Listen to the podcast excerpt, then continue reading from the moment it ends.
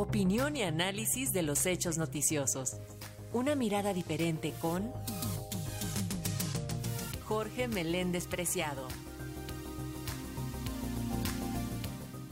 Y este día el periodista Jorge Meléndez nos brinda su comentario sobre el fallecimiento del expresidente Luis Echeverría Álvarez y su papel en la historia como represor y genocida. Luis Echeverría, un caso clínico. Ha resultado alucinante leer varios textos donde se hace un elogio a Luis Echeverría Álvarez, el hombre que murió en la más absoluta soledad, incluso de sus parientes, no se diga de aquellos a quienes favoreció desmedidamente y de forma lejana elogiaron sus controvertidas acciones.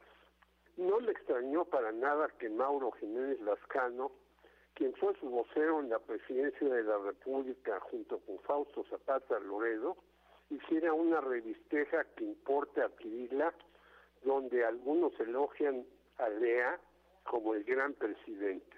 Mauro y Zapata hacía desde antes del 68 una columna en el periódico La Prensa donde utilizando información confidencial atacaban a los estudiantes mexicanos que estaban por rebelarse.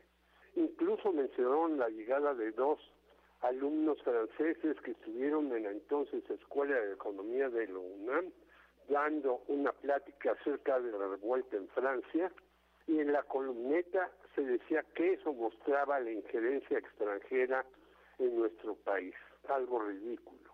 En la actual publicación exaltan a Luis Echeverría, Beatriz Paredes, quien impulsó la ley antiaborto, no obstante que se presentaba como feminista.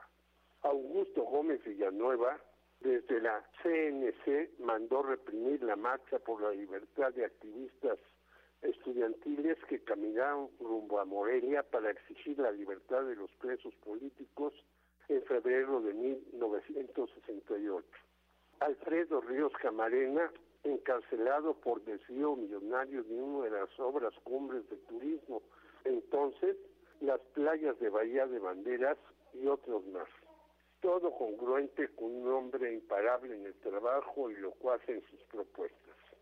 Frente a su defensa del tercer mundo, su apoyo a China, apertura planeada por Henry Kissinger por razones económicas para Estados Unidos y su apoyo a Cuba, vale decir que era una de sus aparentes caras.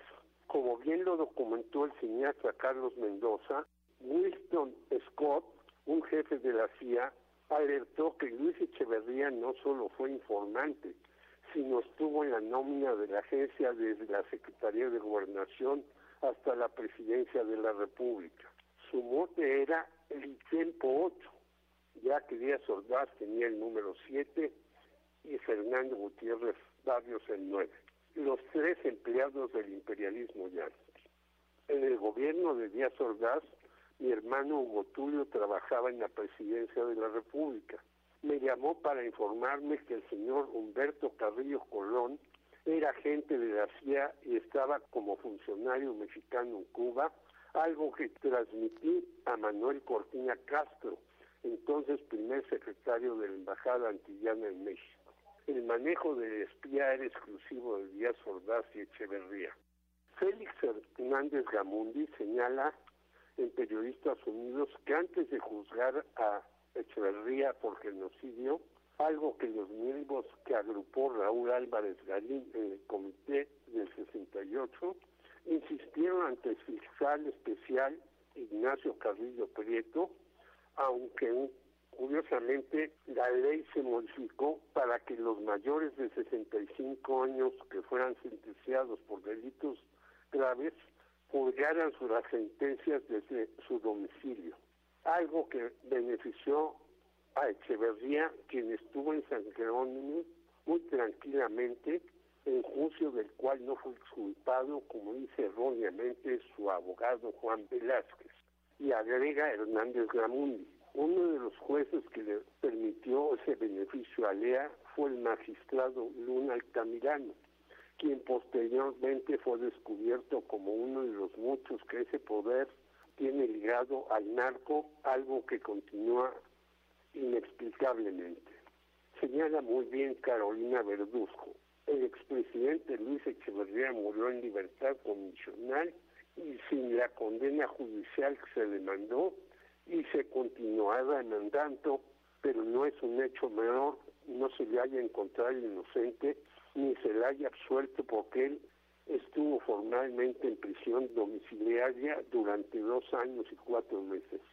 Su liberación condicionada fue dictada por el magistrado Ricardo Paredes Calderón para efectos, algo que lo mantuvo bajo la espada de Mocles, haya fallecido el proceso judicial puede continuar.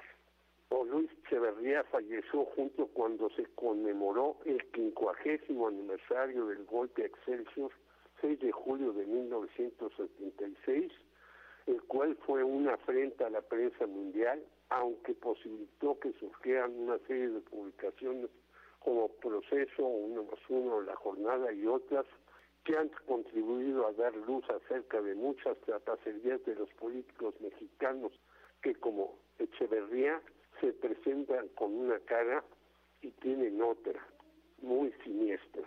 Jorge Meléndez, Radio Educación.